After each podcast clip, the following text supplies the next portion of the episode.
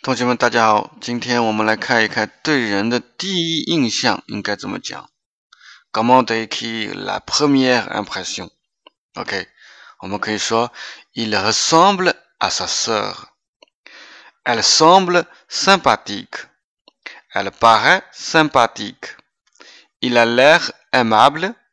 Elle a l'air d'un intellectuel.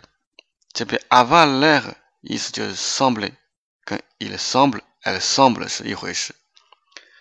Elle donne l'impression d'être distraite.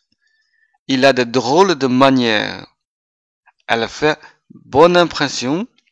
Elle fait mauvaise impression. C'est une personne qui a beaucoup de qualités. Il se comporte en dictateur. Il fait comme si c'était lui le patron. C'est un homme bien. C'est une femme bien. C'est un mec super. OK? 我们知道如何来描述对人的第一印象了吗？